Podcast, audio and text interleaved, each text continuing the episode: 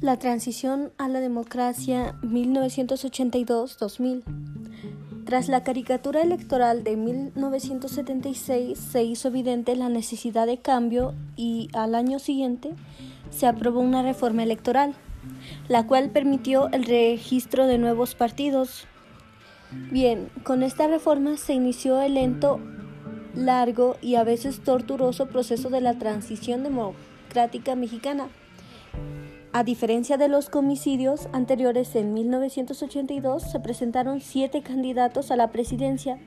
y por primera vez en la historia eh, del país se postuló una mujer, Rosario Ibarra de Piedra,